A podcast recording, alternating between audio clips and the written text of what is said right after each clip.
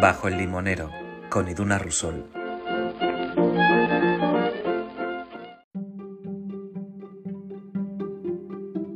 La entrevistada de hoy es Agripina Carretero. Agri para los amigos y para mí también, porque después de una hora de conversación me siento mucho más cerca de ella. A, Agri yo la conocí en un micro abierto en Madrid y la leí en su primer libro No me gustaba mi nombre, al que siguió Me quieres, me hieres. Pero al margen de esta etiqueta de escritora, hoy está aquí con nosotras charlando acerca del emprendimiento, de ser emprendedora y de todo lo que enseña en su web y en sus redes sociales para que todas las mujeres y los hombres que quieran puedan ser emprendedoras y no morir en el intento. Hablamos de cómo utilizar las redes sociales, em, de cómo mostrar lo que hacemos, de cómo perseguir lo que realmente nos hace sentir especiales y bueno, de todos los pequeños momentos que tiene la vida para encaminarte a lo que realmente quieres ser, esos cambios de timón, cómo buscar lo que realmente nos hace sentir a gusto y bueno, emprendimiento, emprendimiento con pasión. Así que bienvenidas a esta charla, espero que disfrutéis y que bueno, que apuntéis muchas cosas porque esta mujer tiene razones para que la admiremos y sobre todo para que aprendamos de ella. Así que bienvenidas y espero que disfrutéis de este ratito bajo el limonero.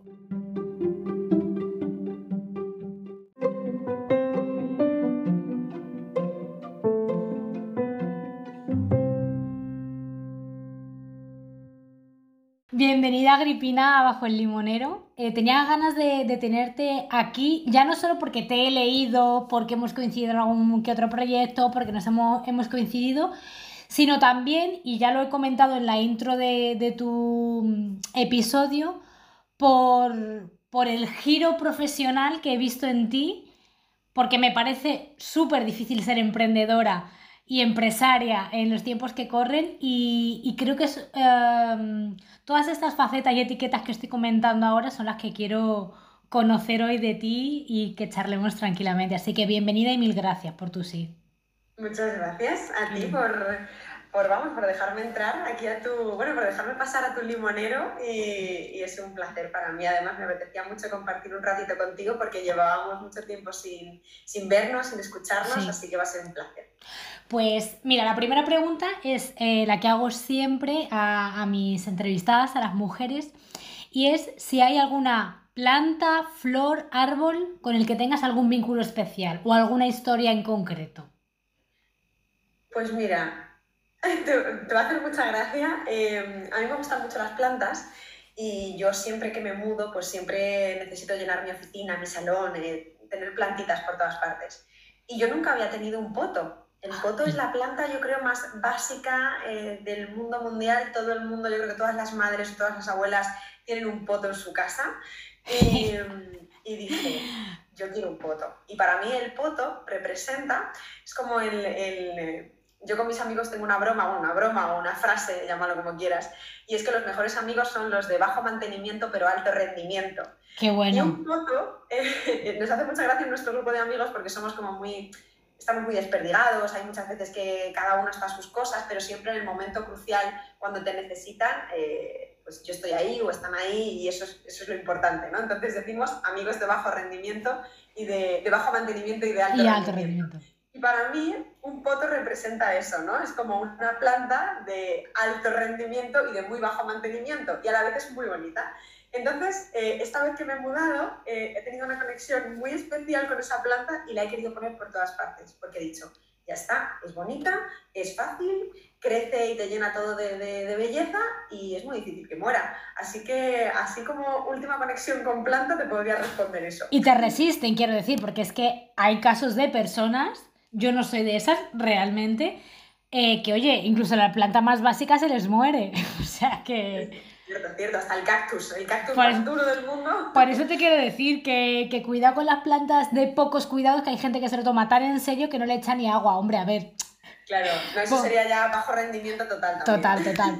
Vale, genial, pues nos quedamos con, con tu potos. Y, y, ahora ya sí que vamos a empezar a indagar en, en esa gripina de la, que hablaba yo al principio.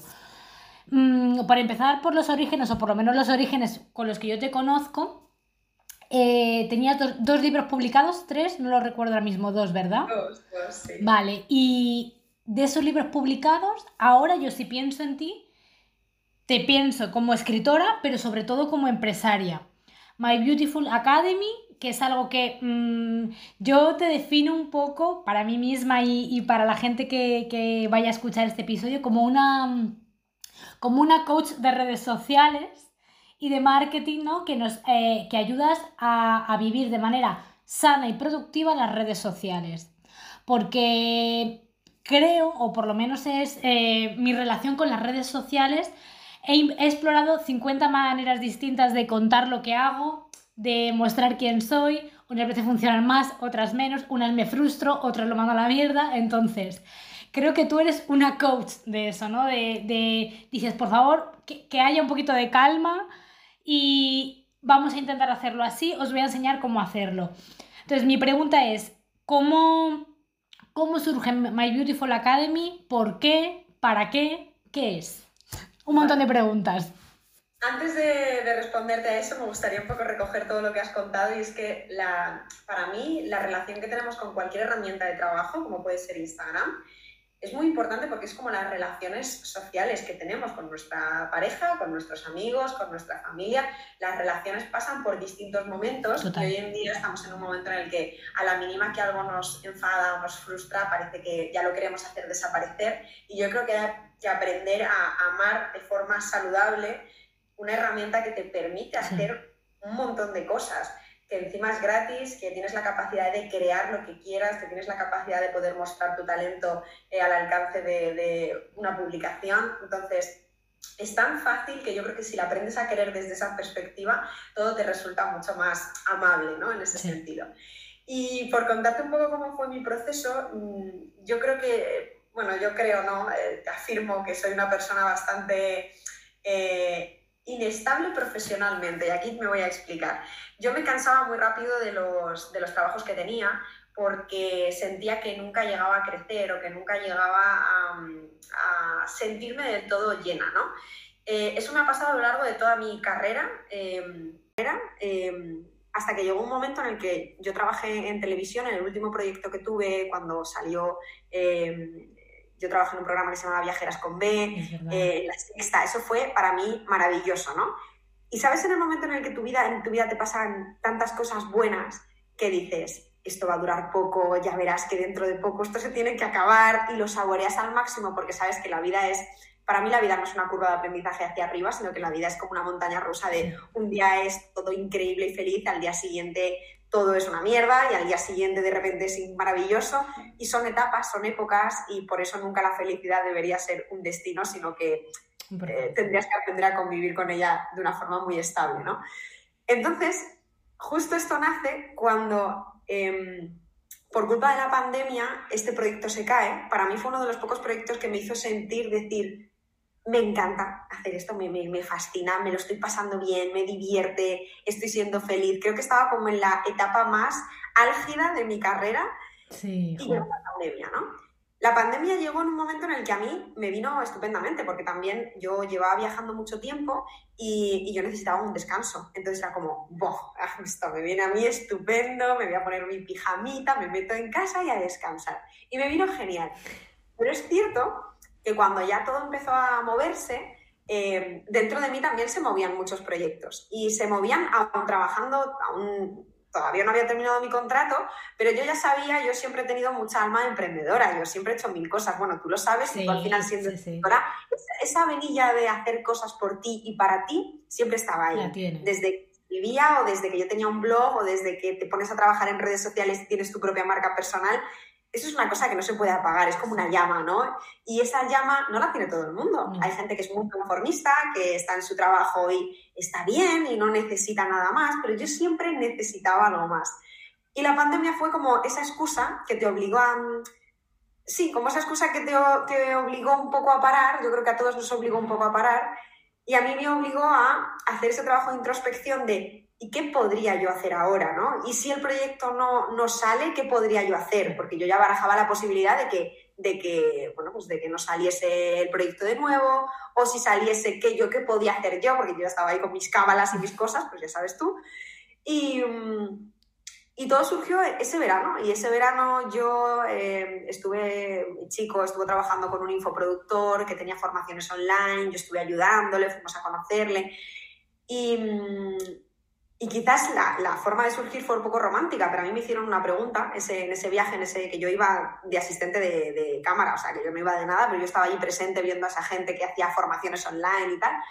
Y me hicieron una pregunta, y me dijo, pero a ti qué se te da bien? Porque aquello que se te da bien es aquello que tú puedes enseñar a los demás y con eso ya tienes un negocio. Fue como... Tal cual. Es que es así. años queriendo crear un negocio y yo no sabía qué podía aportar a los demás. Y era simplemente esa pregunta de, ¿y a ti qué se te da bien? ¿No? Y fue como, pues no lo sé. Lo primero, la primera respuesta, no pues no tengo ni idea. a mí no se me da bien nada, no. Pero luego haces ese trabajo y dices, ostras, ¿qué es lo que te pregunta la gente? ¿Qué es lo que te piden? ¿Qué es lo que necesitan? ¿Cómo podrías ayudarles? Y ahí nació todo. Al final, eh, los primeros pasos que yo di fueron, fue una formación muy eh, yo ahora la veo muy pequeñita, fue como un, programa muy, además muy íntimo y muy bonito, en el que trabajábamos pues desde la parte más visual de Instagram, hablábamos de marca personal, de branding, de mejorar tu perfil a nivel de imagen, que era lo que se trabajaba hace unos años, ¿no? Ahora ya todo ha evolucionado y se trabaja desde otro lugar, pero por aquel entonces era eso lo que, lo que funcionaba y lo que a mí me encantaba de mi trabajo también. Entonces dije, bueno, pues vamos a probar y ahí nació todo. Y mm, claro, creo lo has mencionado antes, de cómo se trabajaba en las redes sociales hace un año, dos, tres, absolutamente nada que ver con cómo se trabaja ahora. Entonces es no solo que hayas empezado desde cero tu propio proyecto, tu propia empresa, sino que es una empresa que de alguna manera cambia cada año. ¿No? todo el rato. Mm, ahora mismo, a día de hoy, My Beautiful Academy, ¿qué es lo que ofrece? ¿A qué me vas a enseñar tú? Ahora mismo tenemos eh, dos líneas de negocio. Por un lado está la academia, que es esa My Beautiful Academy, que es una membresía. Eh, la membresía nació después porque las alumnas que pasaban por mi programa principal, que por aquel entonces era My Beautiful Fit, em, sentíamos como que em, cuando acababa era demasiada despedida, era demasiado triste, era como, no me quiero ir de aquí porque estoy aprendiendo mucho, porque me siento a gusto en comunidad, porque me siento a gusto compartiendo con otras mujeres que también me entienden, que son emprendedoras. Y ese sentimiento de comunidad yo no lo había sentido antes eh, dentro de Instagram. Sí que siento que es una sensación que se forma en un lugar más íntimo, ¿no? Y, y por eso My Beautiful Fit me pedía como una continuación y entonces decidimos crear la academia. La academia es una membresía en la que tú pagas una suscripción mensual y formas parte de esa comunidad. Y cada mes pues recibes una serie de contenido. Todos los meses hay un plan de contenido para Instagram, hay un par de sesiones en Zoom conmigo, siempre viene también una experta a visitarnos, incluso las propias chicas de la comunidad si quieren dar un taller pueden venir a dar un taller. O sea que es un espacio en el que todas las emprendedoras tienen su lugar y en el que eh, aparte creo que es un lugar fácil y sencillo eh, a nivel tanto de, inversión como de, eh, poder compartir, de comprensión, un espacio libre de juicios, que me gusta a mí llamarlo, en el que venir y aprender, llevarte mucho por muy poco. Entonces era como esa continuación. Y por otro lado tenemos el, ahora mismo que es mi programa más completo, que así entre tú y yo eh, ya no lo vamos a lanzar más porque vamos a crear una escuela y esto, es, como casi secreto de Estado, pero ya que estoy aquí te lo cuento porque es como no puedo hablar del programa pensando que ya no va a existir a lo mejor cuando se publique el podcast o no lo sé. Pero lo que vamos a hacer ahora es vamos a lanzar programas nuevos, vamos a crear una escuela y, y esto pues va pasito a pasito al final haciéndose el bebé, que es como llamamos a cuando tenemos un emprendimiento, mi bebé ya es un adolescente, ya se va a ir a estudiar fuera, vamos, ya le queda nada. Entonces, eh, en eso estamos. Pero ahora mismo pues tenemos esas dos líneas de negocio e incluso tenemos un máster que lo vendemos a nivel interno y formamos a social media managers. Los ponemos también en contacto con empresas y, y bueno, una, una pasada, la verdad. Yo no me esperaba que fuese que fuese a crecer tanto en tan poco tiempo. Yo creo que al final es, em, te, estoy escuchando y ya no solo como hablas del, programa, del emprendimiento, de lo que estás haciendo, sino la manera en la que lo haces, creo que al final, y, parece una frase muy manida ahora, y es eso de, conectar con tu, con tu esencia, con lo que realmente eres y sabes hacer. que evidentemente puede cambiar con la vida. dentro de cuatro años te especializas en em, botánica y haces eh, un nuevo emprendimiento sobre botánica, pero aquí ahora en este momento es... O sea, sientes algo especial enseñando esto, como yo cuando enseño eh, escritura creativa, me da igual, es el compartirlo y ese sentimiento de comunidad. Yo, por ejemplo, siento que en Instagram es verdad que sí que la gente te comenta, te escribe, te interactúa contigo cuando haces algo que, a ellas o a ellos les, em, bueno, de alguna manera les toca, pero creo que en estos grupos pequeños, cuando impartes algún taller, alguna clase, algo, eh, hay otro vínculo, porque de alguna manera estás hablando de tú a tú y estás creando, estamos creando en comunidad, es que es eso, o sea, yo estoy impartiendo algo, pero también estoy recibiendo por tu parte y creo que es Sí, eh, estas pequeñas comunidades, este tipo de negocio, porque al final es un negocio em, que genera comunidad y que me ayuda a dar un paso más, pero de una manera comunitaria, creo que para mí, sobre todo desde un punto de vista creativo y empresarial, creo que es el futuro, la verdad. Así que, qué guay, qué guay. Y mm, volviendo un poco a, la etiqueta de, de, escritora, o si no queremos llamarlo escritora, nuestra faceta de escritora, porque publiques o no, escribas o no, lo eres, la que es escritora lo es. Em, ¿Tú cómo sacas o de dónde sacas momentos creativos siendo empresaria? Pues eh, de muchísimos lugares. De hecho, te sorprendería la cantidad de creatividad que necesitas tener para llevar a cabo un negocio. Y hay muchas tareas que hay, habrá muchos empresarios, muchos emprendedores eh, que lo deleguen, pero yo como emprendedora son tareas con las que me quiero quedar siempre. Te pongo un ejemplo. Yo he empezado a potenciar mail marketing este año en el negocio y el conectar de nuevo con mi parte de escritora ha sido volver a hacer newsletters, contar, incluso sacar aprendizajes de, escenas rutinarias que me pasan en el día a día y se me ocurre una moraleja que le puede venir bien a alguien que tenga un negocio y a alguien que no. Pero bueno, siempre le saco como ese doble significado, que además a mí es una cosa que siempre se me ha dado muy bien, como un poco la parte metafórica, me gusta hacer como muchas metáforas incluso de los negocios y el amor o este tipo de cosas que me gustan a mí y yo las potencio muchísimo en, los mails, por ejemplo. A la hora de escribir copy es una cosa que, la creatividad la tienes que tener muy presente. Y luego algo que ahora estoy potenciando, porque a nivel interno estamos creando la escuela y yo me estoy encargando de toda la parte creativa de la escuela. Y los nombres de los programas con el storytelling que tienen detrás, con toda la parte de la historia, era como, qué contenta estoy haciendo ahora mismo esta parte del trabajo porque está totalmente vinculada a lo que a mí me gusta hacer. Y hay muchas veces, que es lo que decías antes, que decías conectar con, tu esencia, con lo que te gusta hacer, hay a veces que te desconectas, entras en piloto automático y cuando pasa un tiempo hasta te enfadas contigo misma porque dices, pero si yo estaba emprendiendo para hacer lo que me gustaba, ¿por qué de repente tengo esta crisis? No crisis de identidad, pero como esa crisis de decir, estoy entrando en un bucle de tareas que no me gustan, ¿no? Eh, esto yo antes lo hacía feliz con, otro, con otra actitud y esto ya no. Claro.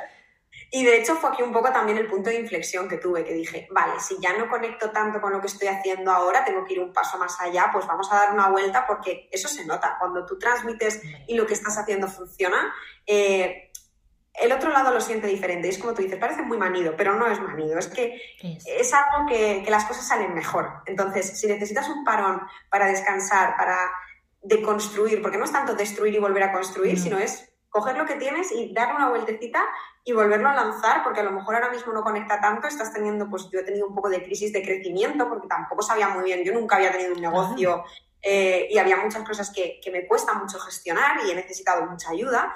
Y, cuando las vas integrando, dices, vale, ahora sí. Entonces, esa parte creativa de la que hablas, pues esa parte de escribir, esa parte de crear contenido, eso necesita ese empujón de creatividad que, quien lo tiene dentro le, le, encanta. Quien no lo tenga dentro y sea una cabeza más práctica, más pragmática, más, pues habrá cosas que delegue dentro de un negocio. Pero yo esas tareas, yo sé que escribir o crear contenido eso es para mí, eso nadie, eso que no se lo quede nadie. Yo delegaré otras cosas, pero eso es mío 100%.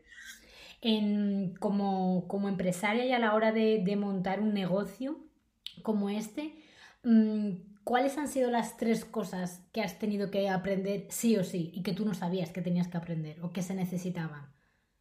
Pues un poquito de fiscalidad. Ah, bueno, sí, sí. Sí, me voy a poner muy poco mágica porque es verdad, fiscalidad 100%. Em, que si quieres crecer, delegar es necesario, como el hecho de saber pedir ayuda. Yo, si no hubiera sido, por ejemplo, por mi pareja, no es que no hubiera crecido, pero me hubiera estancado y yo hubiera estado bien, pero porque sentía, a veces te cuesta tener una visión más amplia de lo que estás haciendo y estamos todo el rato como así y, bueno, así es que no me están viendo los del podcast, pero me estoy poniendo las manos como así al lado de los ojos. Sí, sí, sí, que, tengo yo el foco tan, tan, tan dirigido que parecemos los caballos estos que les pone la... Eh, solo puedes mirar hacia allá y hay veces que la visión global un poco más desde arriba o simplemente que te digan, oye, que, que, aquí al lado tienes un montón de herramientas. Es como, ah, es verdad. No lo veía. Entonces te diría, la parte de pedir ayuda y delegar es necesario para crecer. Em, la parte de fiscalidad, porque hay muchas veces eh, a nivel de negocio no entendemos muy bien cómo funcionan las cuentas, venimos con una mentalidad de trabajar por cuenta ajena y nos creemos que todo funciona igual y no tiene absolutamente nada que ver. O sea, el dinero que tú puedes mover o eh, tu sueldo, tus impuestos, tus porcentajes, tu, hay un montón de, de, Es un mundo, un universo aparte que, que, cuando emprendes pues te tienes que chocar muchas veces contra muchas piedras para poder aprenderlo. Entonces recomiendo que en cuanto empieces a emprender, empieces a enterarte bien o tengas a una persona muy buena al lado a nivel de, de asesoría o gestoría que te ayude en ese tema. Y por otro lado, eh, palabra mágica, no voy a ser tan práctica, yo creo que también es una cuestión de atrevimiento. No todo el mundo es valiente para emprender, mm. todo el mundo está esperando el momento eh, perfecto para hacerlo. Y yo lo entiendo, yo por ejemplo aproveché, eh, yo tuve mucha suerte porque cuando acabó este proyecto yo tenía paro, compatibilicé el paro a la vez que estaba grabando vídeos del curso, es decir, siempre que tienes ahí un descanso, que la vida te está dando un descanso y que tú te lo puedes tomar para construir, em, hazlo, eh, no pasa nada. ¿Qué, te puede faltar? Yo siempre pienso, ¿qué es lo peor que puede pasar? Mm, yo qué sé. A ver, en nuestro caso somos afortunadas. Techo y comida no nos va a faltar nunca. Efectivamente. Y, desde ahí... ¿Que vuelva a casa de mi madre? ya está, pues ya me ha pasado más veces, no es la primera vez. ¿Y si sale bien? Entonces es la cuestión de, ¿y si sale bien todo lo que podría ocurrir? Entonces, para mí esa es la mejor frase. Y decirte también que esto me lo decía mi madre cuando era pequeña y yo creo que he sido muy afortunada por recibir esta frase y que yo ahora la comparto con los demás, preguntarte siempre, ¿pero a ti te hace ilusión? Y si te hace ilusión, decirte, pues hazla. Creo, que, creo que esa pregunta es muy importante porque mm, creo que el momento en el que profesionalmente me he notado más ilusionada, más Em, que me movilizo mucho más, que tengo mucha más curiosidad, es cuando empiezo a hacer cosas que me hacen ilusión. A día de hoy tengo un trabajo el que me paga las facturas, de momento no me ilusiona, pero es algo que, que yo estoy trabajando para poder soltar eso, precisamente moviéndome por esa... O sea, no quiero... Todos los trabajos al final hay algún, algún lunes que lo tienes muy lunes aunque estés trabajando lo que te ilusiona. Eso es así, tampoco, tampoco vamos a romantizar pero eh, prefiero que sea un lunes al mes que no cuatro.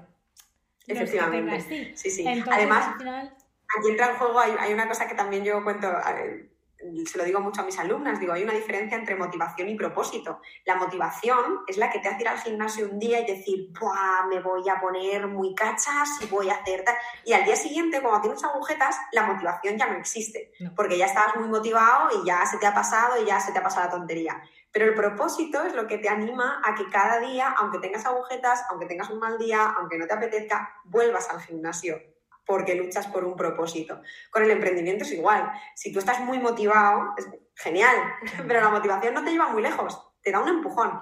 Tienes que aprender a mantenerla en el tiempo y a entender por qué lo haces, para qué lo haces, cuál es ese propósito que te lleva a hacerlo. Porque habrá momentos de crisis. Hay momentos en los que esa ilusión no está tan presente, hay momentos en los que no te hace tan feliz, hay momentos en los que no te apetece trabajar, hay momentos en los que tirarías el portátil por la ventana y mandarías todo a tomar por saco.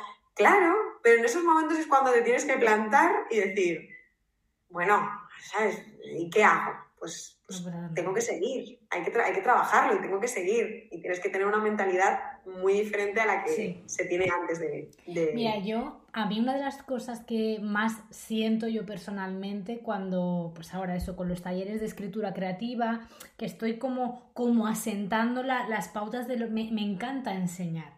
Disfruto muchísimo haciéndolo, em, por el feedback que recibo, por cómo las veo crear, por esta comunidad que, de la que estábamos hablando. pero yo en este, en este camino de ir un poco asentando lo que puede ser un negocio, yo lo que experimento mucho es el sentimiento de soledad. Que yo no sé si tú has experimentado esto o con qué emocionalmente te has encontrado, porque para mí era nuevo. O sea, yo de no atreverme, pues lo que tú decías, estás acostumbrada a la seguridad de un trabajo por cuenta ajena, seguridad poniendo muchísimas comillas, y en el momento en el que decides atreverte y decir, es que esto no me hace ilusión, voy a ir a por esto, pues creo que en ese camino hay como mucha soledad, porque de repente la gente que estaba acostumbrada a verte actuar y trabajar de una manera, tienes que dar como explicaciones, y digo que dar porque hay veces que te las piden, eh, luego tú también te tienes que priorizar en situaciones en las que tú no te priorizabas, pues no, es que estoy organizando, estoy escribiendo un libro, estoy organizando unos talleres, hoy no puedo quedar, o sea, tienes que empezar a decir ese tipo de cosas, no sé, yo creo que hay un poco de soledad en el emprendimiento. Tú, emocionalmente, ¿qué es lo que te ha resultado como más complejo de este camino? Sí, yo creo que puedes perder gente que no consiga entenderlo mm. o que no comparta tu, estilo de vida, porque al final tu estilo de vida cambia. Y hay muchas veces que estás disponible para cualquier cosa, porque yo soy la primera que me organizo mis días y me voy donde sea con quien sea, pero por otro lado, cuando son, em, estás metido en un momento importante o yo, por ejemplo, cuando estoy en un momento de lanzamiento que, que a lo mejor me olvido de todo lo demás, eh, sacrificas eh, también esa parte. Yo, yo he sentido que estoy intentando volver a cuidar lo que he descuidado muchas relaciones por hacer crecer el negocio. Y esto, no sé quién lo contaba en una charla hace poco, no sé, es que no sé si fue Verónica Galán o no me acuerdo, pero hablaba de los precios a pagar. ¿Cuáles son tus precios a pagar? Eh, nunca los vas a saber. Entonces, y, nunca vas a ser consciente hasta que ocurran. Cuando ocurran podrás tomar conciencia y decir, vale, pues voy a... Em, Mm, ya no me va a pasar más o voy a volver a cuidar aquello que estaba descuidando, ¿no? Y, sí que es cierto, y esto me pasó por ponerte un ejemplo muy, muy visual, ¿sabes el ejercicio de, coaching de la rueda de la vida? Sí. Pues yo lo hice hace ese, pues yo lo hice hace varios años cuando yo estaba viviendo en Australia, lo hicimos una, una tarde. Y yo recuerdo efectivamente mi, mi, resultado de la rueda de la vida, pues ahora mismo no te sé decir, pero como la parte de parte a lo mejor de más negocios, dinero, tal, eso era lo que estaba más bajo y lo que estaba más alto era como la parte social, la parte... Y cuando la hice, pues hace dos semanas, estaba al revés completamente. y, y ahí me di cuenta y dije, porque además yo era totalmente consciente, digo, estoy volviendo a trabajar para que volver a equilibrarla, aunque sea, porque no te has dado cuenta que por querer construir eh, todo lo demás, has dejado de lado muchas cosas que a ti te hacían feliz y que eran importantes para ti. Mm. Y yo eso sí que lo he sentido. A nivel de soledad, mm, sí y no, porque mi pareja al final también emprende. Entonces, compartimos muchos sentimientos. Pero sí, es cierto que al venirme de nuevo a mi pueblo, yo vivía en Madrid, al venirme de nuevo a casa, em, mis amigas que están por eh, lugares de España distintos y muchas veces no nos vemos, pues sí que de vez en cuando echas de menos el poder tomarte un café, poder quedar a cenar, poder salir, poder despejarte. Entonces, eh, yo creo que era una cuestión de soledad, pero era más como una cuestión de me siento encerrada dentro del emprendimiento, como necesito, mm, como cuando estabas en la oficina, de cerrar la puerta e, irme, ¿sabes? De, salir a las 7, tirar el boli a la mesa y, que, y que tu vida estuviera ahí fuera. Entonces ha habido un momento que mi vida no estaba ahí fuera, toda mi vida era la misma y estaba toda adentro.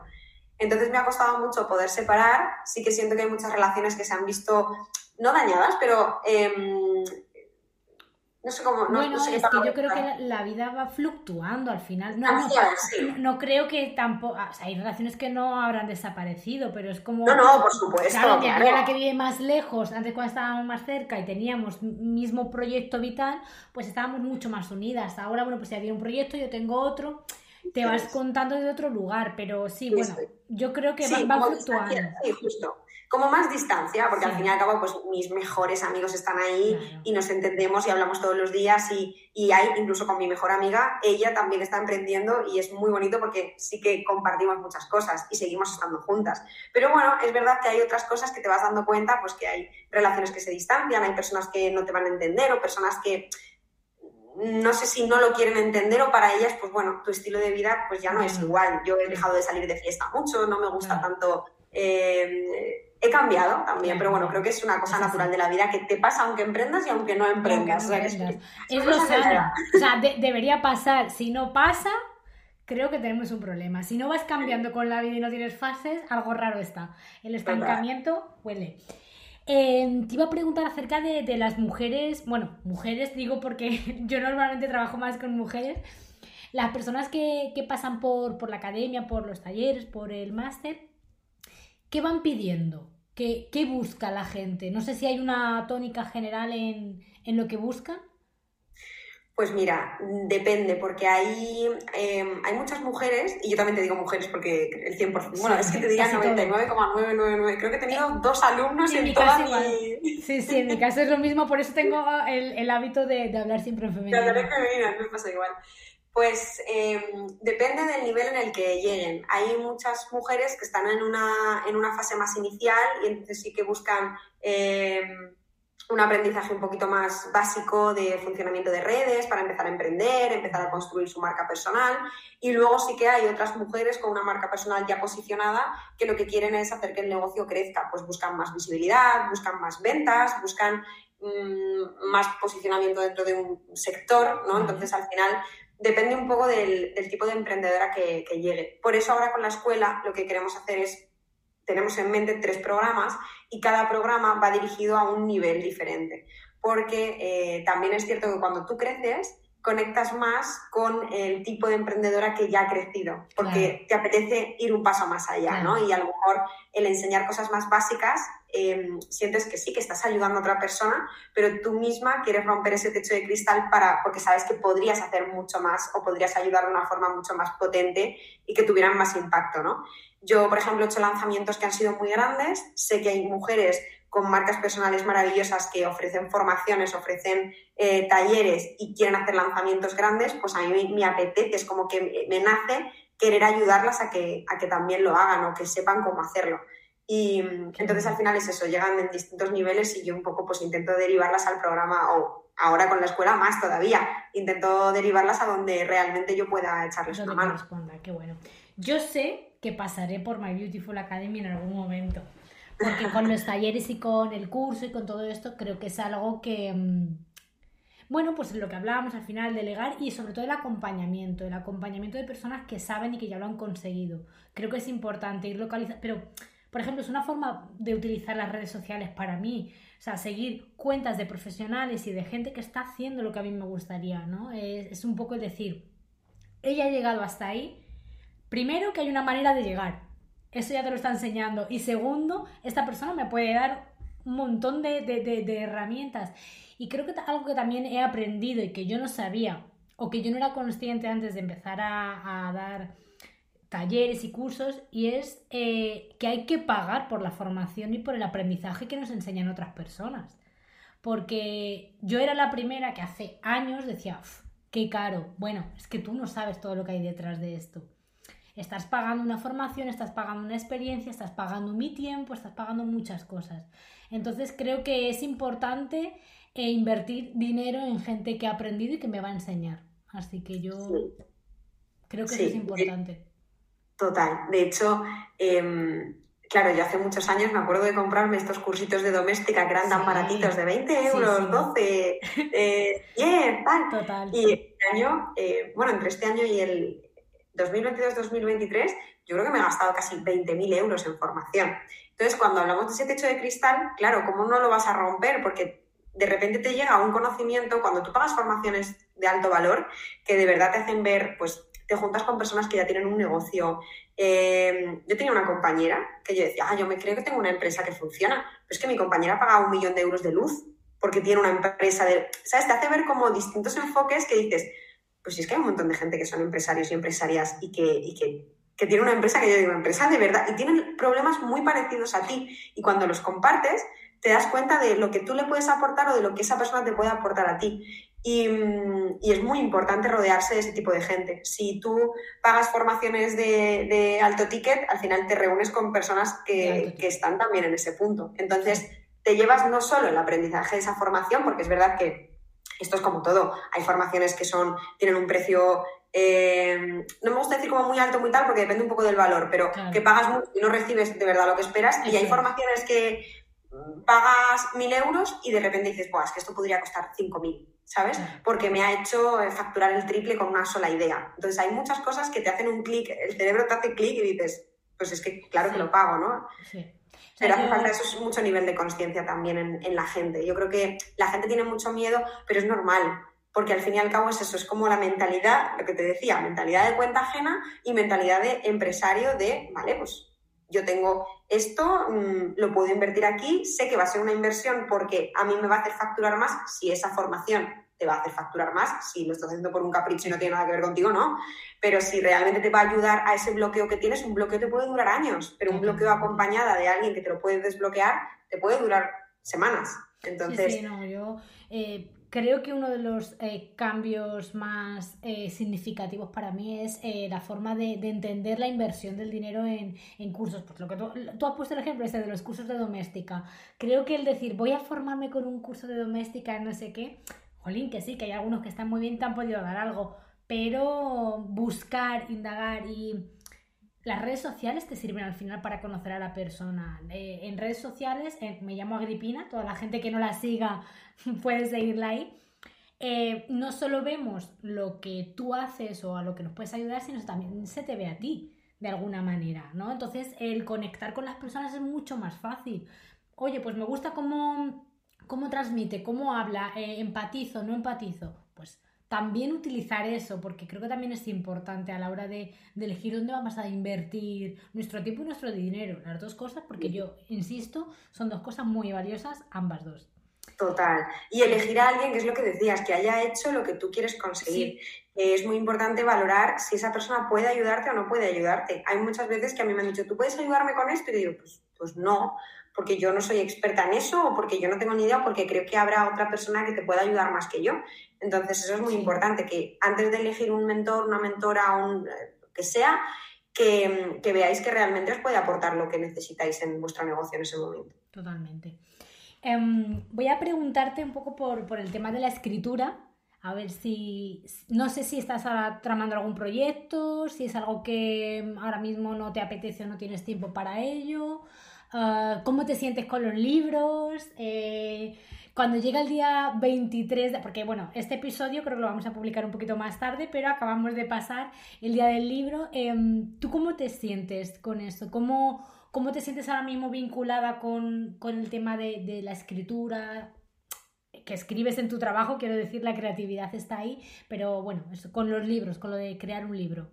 Pues tuve la idea durante mucho tiempo en mi cabeza y tengo un par de novelas empezadas, pero novelas que no tienen absolutamente nada que ver con, lo que estoy haciendo ahora, ¿no? Novelas que yo tenía, me surgen ideas y, tengo dos novelas empezadas.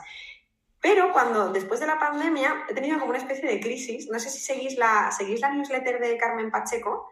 No, yo no la, la Bueno, yo os la recomiendo desde aquí. El otro día mandaba una newsletter y explicaba que había tenido una especie de crisis con los libros y era, ostras, es justo lo que me ha pasado a mí como que me, está, me cuesta mucho más ponerme a leer que antes. es como que me pongo a leer, y cuando me pongo a leer siento que no tengo tiempo para estar leyendo o, me, o estoy divagando o no me concentro en, en, en la lectura. ¿no? Me da mucha pena porque para mí leer era como, pues me siento, me relajo, era como mi propio ritual de desconexión. Y yo creo que no me lo he permitido justo por lo que te decía, por estos dos años de trabajo inhumano, de meterme a mí misma, decir, no tengo tiempo para leer, y lo que leía eran libros relacionados con el trabajo, fue como, vale, stop, porque yo era muy de leer novelas, de leer poesía ya menos, porque es verdad que con la poesía últimamente ya conectaba cada vez menos, sentía que todo el mundo escribía lo mismo y era como, me generaba una sensación de rechazo, pero novelas... Eh, pues ¿hace cuánto tiempo que no me leo una novela? Pues un montón. Es que estoy pensando cuál fue la última novela que leí y no me acuerdo. Bueno, no sé si cuenta como novela la de Muchas vidas, muchos maestros, que me lo leí el año pasado. Sí, es un libro, es una novela. Bueno, novela. sí. Bueno. Ensayo, lo que sea. Estoy súper poco lectora y muy poco, muy poco. Y me descargué un par de libros de Joe Dispensa hace unos meses, me terminé uno, el otro lo tengo a medias y ya te digo, estoy como en un momento raro. Entonces estoy ahí como intentando volver a conectar, pero no con libros de trabajo, te hablo de, de como de libros de, de, de, disfrutar. Sí, de desconectar, de disfrutar, de, engancharme. Bueno, miento. ¿Sabes a, cuál me enganché hace unos meses que me encantó? Em, ¿Cómo se llama esta novela de Alice Kellen? Em, la de, la de, las primeras, la de Alaska. ¿Cómo se llama? ¿El día que dejó de nevar en Alaska? Ay, no lo sé, puede ser. Pues esa, que era como... ¿Sabes por qué? Porque dije, estoy en crisis lectora que era lo que a mí me gustaba leer de pequeña todo el rato. Yo leía muchísima eh, novela romántica, y era como, voy a intentar leer ese tipo de libro que es fácil, que es entretenido, que te tal. Bueno, pues me fascinó y fue como, ay, venga, ya lo he recuperado. Y otra vez me volvió a pasar lo mismo y me lo leí en nada, que además es un libro bastante largo, pero... Es que es verdad, o sea, yo, yo creo que tengo ahora mismo em, esa, esa sensación de decir, empiezo mucho, yo antes era de empezar un libro, terminar o bueno, le daba unas oportunidades largas a los libros antes de... Y ahora es como, voy cambiando porque necesito encontrar algo que realmente me apetezca para que cuando yo me siente a leer, jo, quiero estar concentrada en la lectura, porque como no me guste mucho empiezo, jo, es que este no me está gustando mucho, en realidad debería estar haciendo otra cosa, y digo, no. Entonces hago, hago verdaderos esfuerzos, eh, tengo fases, hay, hay momentos, por ejemplo, ahora estoy en una, una fase un poco más lectora, la verdad, pero, ostras, me cuesta, ¿eh? Me, me, me, cuesta como esa concentración de la que tú hablas, de voy a poner foco en esto y, y voy a terminar leyendo. Y, vale. bueno, me has preguntado faceta escritora, yo te he hablado un poco de faceta lectora, pero para mí se complementa mucho porque yo cuando leo mucho escribo mucho. No sé si te pasa, que es lo típico de que estás leyendo y te viene una idea y cierras el libro. Es y que yo creo que es inevitable, es que es así. Es así. Eso me pasaba mucho. Mira, yo por ejemplo lo que me ha sucedido es que cuando me mudé a Lisboa, claro, dejé todo un montón de libros en papel, los dejé casi todos, los doné, en fin, o sea, aquí, aquí me he traído como cinco libros. Leo mucho en ebook. No, ah, no escribo tanto porque es que, claro, puedo subrayar en el ebook, pero e, e, ese placer de ir con el lápiz, eh, hay veces que lo pienso, digo, jolín, he perdido... ¿Dónde está mi lápiz? Cuando leo en papel, escribo más. O leo de otra manera, sí. Yo es que siempre he sido muy digital y yo dejaba el libro y escribía en las notas del móvil. Y hoy en día, que ah, yo tengo el Kindle y leo todo en el Kindle, pero es que me fascina. Además es comodísimo, pues estar a oscuras, es como, es todo genial. Es cómodo, es, esa es la realidad. Lo dejo y cojo el móvil y si tengo que escribir alguna cosa la escribo en notas igual que antes, ¿no? Pero es como, es verdad que estoy en un momento más de crisis lectora y escritora. Pero porque va vinculado, o sea, yo estoy completamente de acuerdo en que eh, un escritor cuando tiene una fase de leer menos, evidentemente salen menos, o sea, es una fuente de inspiración bastante potente. Sí. Y el moverte, yo no sé si al irte a Lisboa te ha pasado que, te, que te estás mucho más inspirada. Claro, es porque todo es nuevo. Al final, yo llevo aquí un año y medio más o menos y aún estoy descubriendo sitios, lugares, ritmos, horarios, es todo diferente. Entonces, ahora vinculándote con, con, escritora, me acabo de acordar de, de María, no sé si era la mejor amiga de la que hablabas, que también está emprendiendo. Sí, sí, eh, tú y ella tenéis unos retiros que son de yoga y creatividad o algo así. No sé si me estoy equivocando. Sí, bueno, es de meditación, mentalidad. Mezclamos un poquito lo que ambas sabemos hacer y lo llevamos al presencial, por así decirlo. ¿Y este tipo de retiros cada cuánto tiempo lo hacéis? ¿O cómo se llaman? No sé si tienen un nombre cada retiro tiene un nombre porque tiene como lo, lo construimos en base a un concepto creativo y las actividades y todo van en base a un concepto creativo, ¿no? Eh, y lo solemos hacer una vez al año, la verdad. Solo es como nuestro, nuestra aventura anual. Es que eso me parece también muy interesante porque yo, por ejemplo, creo que a mí el yoga y la meditación me ayudan mucho en mi faceta empresaria y creativa. Entonces creo que es un pack porque veo muchos retiros de, mm, de, escritoras. Bueno, pues yo supongo que por los intereses Instagram te va lanzando cosas. Muchos retiros de, de, escritoras en las que, mm, bueno, supongo que pues eso, se, mucha gente que escribe hablando de sus proyectos y distintas herramientas. Y eso está muy bien. Y me encanta retroalimentarme de gente que también escribe, pero creo que retiros en los que se haya un espacio para la creatividad, sea cual sea, escritora, pintora, unirme con gente de distintas áreas creativas y un espacio para el silencio, para el movimiento, creo que realmente es lo que nutre. Porque yo personalmente en Madrid me cansé mucho de, ese nicho de, de, solo escritoras, siempre las mismas escritoras. Al final creo que era todo como muy turbio. No, no sentía que yo ya no aprendía nada, ¿sabes? De, ese entorno madrileño, cultureta, en el buen sentido de la palabra, pero que era todo... Y tú ahora que te has ido de Madrid, ¿qué has ganado?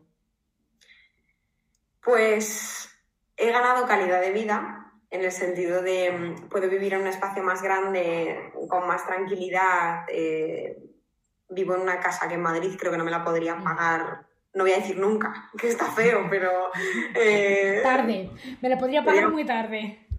mm, dentro de muchos años. Y, creo que también he ganado algo que es mucho más importante que eso, que es estar cerca de mi familia, porque yo era una persona que viajaba mucho, yo me fui a estudiar con 18 a Madrid y yo venía a ver a mi familia de vez en cuando, pero ahora los tengo cerca, los veo todos los días, acabo de ser tita, tengo una sobrina y yo jamás me iba a imaginar el amor que se puede sentir por un ser tan pequeñito.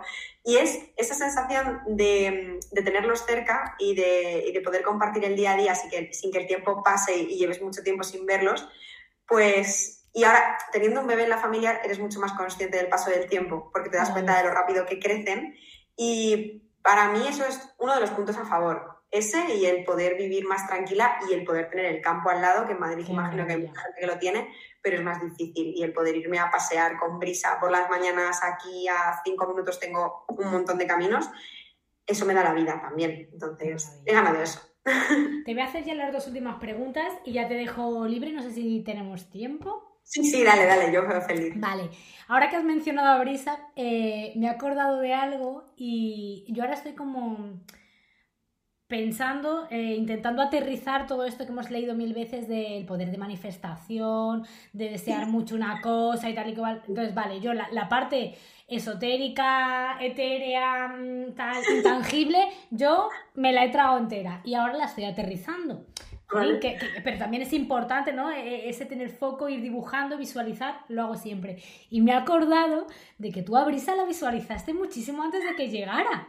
Sí, sí, mogollón. Entonces, eh, yo, mi pregunta es, ¿tú sigues, tú tienes algún tipo de ejercicio de estos que hago yo también, de, de visualizar, de, de poner foco? Quiero manifestar brisa, quiero una perrita y la quiero así. Es que, tía, yo creo que yo ya manifestaba antes de que existiera el concepto de Seguro, manifestación. porque yo me he acordado de esto. eh, ahora que estoy como mucho más eh, con este tema, me he acordado y ahora que te iba a entrevistar digo, es que Agripina visualizó y manifestó a Brisa muchísimo tiempo antes. Sí, pero te digo una cosa, yo creo que lo he hecho toda mi vida y yo de pequeña, es que esto es algo que me hace mucha gracia, pero yo de pequeña eh, deseaba mucho las cosas, era como, pues quiero que pase esto, quiero que pase esto, quiero... y pasaba. Y yo decía, joder, a ver si voy a tener poderes mágicos, ¿no? Era como de, de cuando eres pequeñita que dices, jolín, ¿no? En plan, si yo deseo muy fuerte una cosa, se cumple. Y cuando te vas haciendo mayor, dices, a ver, no es que si desees mucho una cosa se No. cumple, es que de algún modo cuando tú deseas mucho una cosa, también lo estás buscando. Y lo accionas. Estás- no solo lo estás atrayendo, no, no estoy sentada en mi casa atrayendo una cosa, es que también tú haces, das ciertos pasos, haces ciertas acciones que te acercan a conseguir eso que estás buscando. Entonces, de, de repente no es que te caiga del cielo, es que, oye, eh, si estás, no sé qué ejemplo ponía el otro día, estábamos hablando de este tema, Sadi y yo, me decía, esto es como ir a pescar. Si tú vas a pescar una vez al año, pues tienes posibilidad de pescar X peces, pero si vas a pescar todos los días, pues tú imagínate cuántos peces puedes pescar. Es Entonces, claro, no es una cuestión de solo de suerte, sino es una cuestión también de, hombre, pues si yo quiero una brisa, pues me voy a buscar una brisa y cuando yo pueda tener una brisa la voy a tener. Pues así con todo. Pero eso es importante y, y de cara a los negocios el tener muy claro tu objetivo y qué es lo que quieres, pues lo que estábamos diciendo, sí, visualizar para manifestar está genial, pero tengo que saber qué es lo que quiero para ir andando hacia ello. Si no, lo que nos Claro. ha pasado yo creo que a muchas en, en algún momento de la vida es que me pongo a andar y ando para tantas direcciones que es que al final, no sé, no, no me da tiempo a conseguir absolutamente nada. Vale. Pues De hecho, una curiosidad que es muy, no sé si los que nos están escuchando lo conocen. ¿Tú conoces eh, Coaching por Valores, que es de un señor que se llama Simon Dolan o algo así? no, Eh, no, no, no lo conozco. Pues ese señor tiene un libro que se llama Más Coaching por Valores y sacó un juego que está registrado, o sea, es un juego de cartas y es un juego en el que cada carta tiene un valor, eh, entonces eh, tú vas desechando cartas y te vas quedando con tus valores fundamentales. Y mm, espérate que no me acuerdo por qué te estaba contando esto. Ah, porque te das cuenta cuando juegas al juego eh, y tú vas desechando valores que tú crees que son imprescindibles, te quedas con tres que acaban siendo como tus tres valores fundamentales en ese momento, porque ya sabemos que eh, pues muchas veces tus valores van cambiando, una vez estás más alineado con una cosa y en otro momento con otra. Y cuando te salen esos tres valores y los tienes delante de ti en ese juego, que es muy interesante, hay muchas veces que te das cuenta que no estás nada alineado con lo que está en el momento de tu vida en el que estás con tus valores fundamentales y dices, vale, quizás aquí está el problema, que si mis valores fundamentales son la familia, la confianza, y te pongo un ejemplo o algo así, y de repente estás muy lejos de tu familia, em, estás, mm, yo qué sé, eres un desconfiado o no Em, Generas confianza. Claro, no trabajas tampoco la lealtad en ti mismo o estás todo el rato incluso, eh, ¿cómo se dice? Que no me sale la palabra cuando te fallas a ti mismo, te... Te autoengañas, por ejemplo. Sí, claro. Entonces es como, claro, estás haciendo cosas que van en contra de ti. Cuando tú vives en contra de lo que tú de verdad crees, es como que se produce dentro de ti una, un choque súper fuerte a nivel emocional y es justo por eso, porque no estás viviendo acorde a tus valores. Entonces es súper importante también. Yo con, quien con quien he trabajado los valores ha sido con Ana Albiol, no sé si la ah, conocen, con Ana Albiol. Y es verdad que gracias a ella conocí pues eso, el trabajo por valores, el, el ubicarlos. Y mm, sí que es verdad que yo a principios de año intento ubicar cuáles son, o sea, ubico los que son mis valores y luego los voy revisitando un par de veces al año los tres últimos años han sido prácticamente los mismos. En, los, si elijo cinco valores, mínimo cuatro han sido los mismos, uno que vaya variando. Entonces eso cuando, cuando termina el año y lo miro, me hace sentir satisfecha conmigo misma y orgullosa porque digo, no solo que los voy manteniendo, porque todavía no los he conseguido hasta el nivel que yo quiero, sino que también me doy cuenta que todas las acciones que voy haciendo están vinculados con ello. Puedo conseguir o no puedo conseguir las cosas tal y como yo las quiero, pero estoy haciendo en función a eso, con lo cual te da una paz eh, emocional bastante gratificante, la verdad. Total, sí, sí, sí. Pues voy a dejarte ya marchar, te voy a hacer la última pregunta. Venga. Eh, me gustaría que, viajáramos a un limonero en este campo que tienes cerquita de casa, que te imagines en un limonero, tranquilita, eh, a la sombra, y me gustaría que me dijeras con quién estarías bajo ese limonero y de qué te gustaría estar hablando. Hmm. Qué buena pregunta.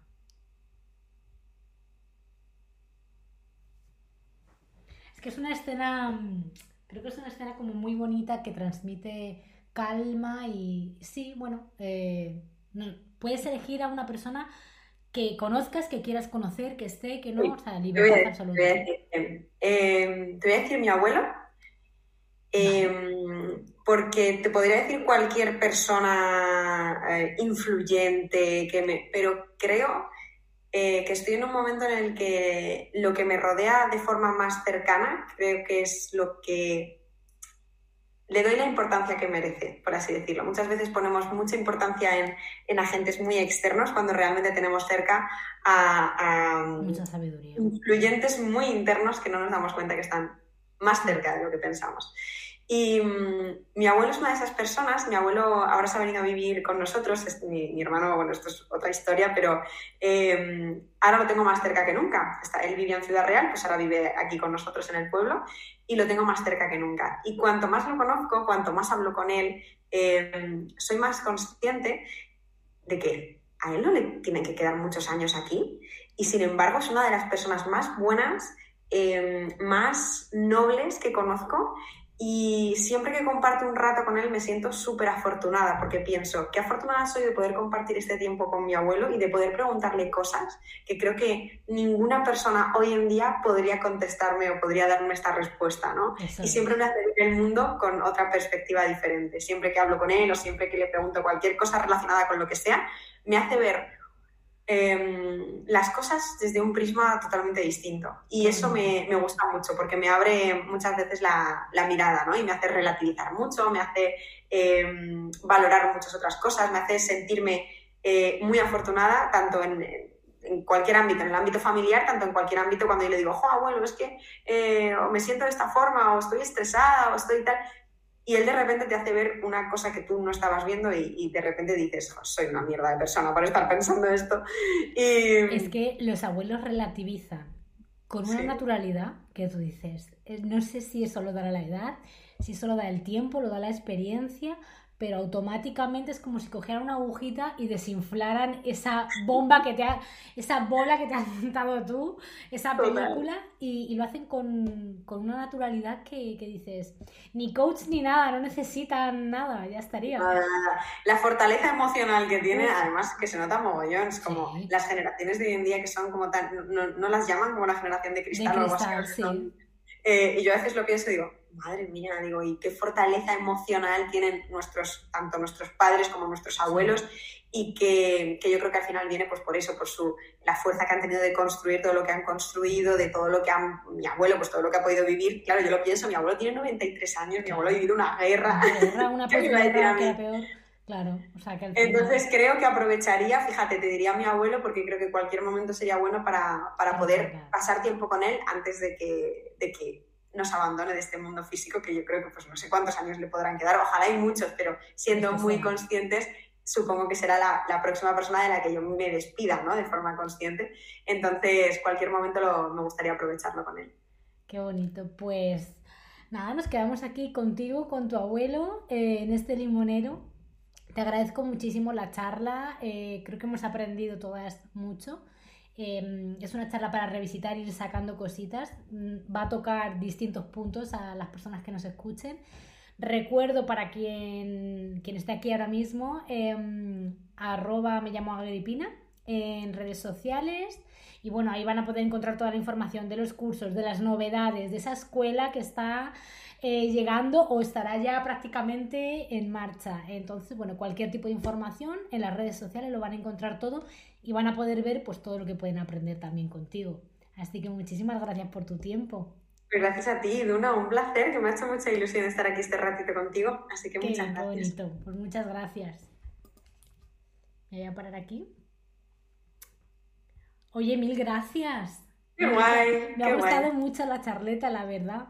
Yo sí, que se pase súper rápido, ¿eh? Yo estaría aquí otra hora. ya te digo, yo voy mirando el tiempo, ya te digo, eh, en, principio me la cortan a la hora, pero además es que antes hacía entrevistas mucho más largas cuando empecé con Bajo el Limonero, que era en Instagram, se iban a una hora, porque es que tía, si a mí no me cortas, pues yo me puedo tirar aquí dos horas hablando. Vale, que estás, que Lo que pasa que la, gente no lo escucha, o sea, la gente, había a lo mejor alguna en concreto, o sea, yo escucho podcasts muy largos, pero porque en mi trabajo puedo tener un podcast puesto en lo que estoy haciendo, pero lo normal es que no. Entonces, pues una horita, que es lo que la gente está en el gimnasio o algo así, entonces sí, perfecto. Pues creo, si no me equivoco, creo que la, la tuya se publicaba mediados de mayo, me parece que era. Genial. ya te lo comentaré, pero bueno, cuando estés, pues ya te. Sí, ya me lo compartirás y ya. Ya te lo pasaré. Muchísimas gracias por todo. De. Nada, me alegro que estés bien, que vaya muy bien todo por Lisboa y nada, ya vamos a Sí, y eso. Y es verdad lo que te he dicho, tengo ganas de, de, pasar por la, por la academia, por esa escuela. Y sé que aprender un montón, así que nos veremos. O sea, que la academia es muy facilita, vente cuando quieras, vente un mes y pruebas y al final como es una suscripción, en plan, si hay un mes que te llama algún contenido la atención o lo que sea, Sí, sí, porque, porque es eso, al final estoy eso, asentando lo que son todos los talleres y los cursos y, quiero darle la forma profesional, ¿no? Ahora estoy como construyendo lo que voy a impartir, lo que quiero, pero también cómo contarlo. A mí me parece dificilísimo, por eso creo que es muy loable todo lo que haces, así que... Qué guay, qué guay. Porque estás ahora que das los talleres de escritura creativa y tienes ese programa nada más, ¿tienes alguna los cosa doy, Eh, los estoy dando online Ahora estoy haciendo uno de creación de personajes y eh, tengo como distintos, tengo como distintos episodios en función con, a distintos ejercicios.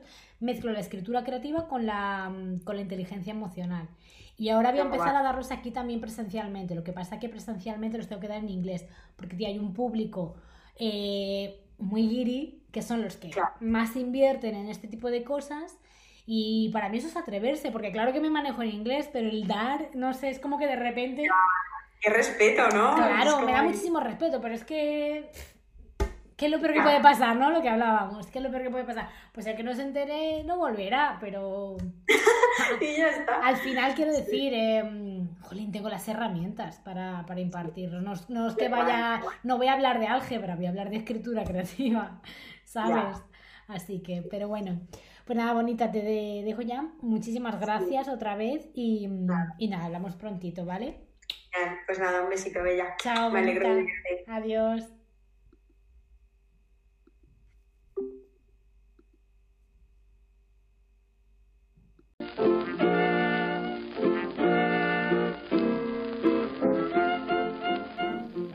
Gracias por haber estado con nosotras en este nuevo episodio de Bajo el Limonero. Yo soy Iduna Rusol y como tal me podéis encontrar en todas las redes sociales. Iduna Rusol, no hay pérdida. Ahí os cuento mucho más de las mujeres a las que entrevisto y sobre todo también hablo de lo que escribo y de los cursos o talleres de escritura creativa e inteligencia emocional, sobre creación de personajes y otras temáticas que voy impartiendo de vez en cuando. También, si no queréis perderos ni un solo detalle de Bajo el Limonero, podéis seguir al podcast tanto en Spotify, Evox y Apple Podcast. Así no os perdéis nada, ni los episodios en los que hay entrevistas con mujeres, ni los episodios de literatura que tenemos con Jerónimo Garzón en su espacio Entre Libros y Limones. Así que, de una manera u otra, nos seguimos encontrando por el camino. Muchas gracias por haber estado aquí bajo el limonero. Thank you.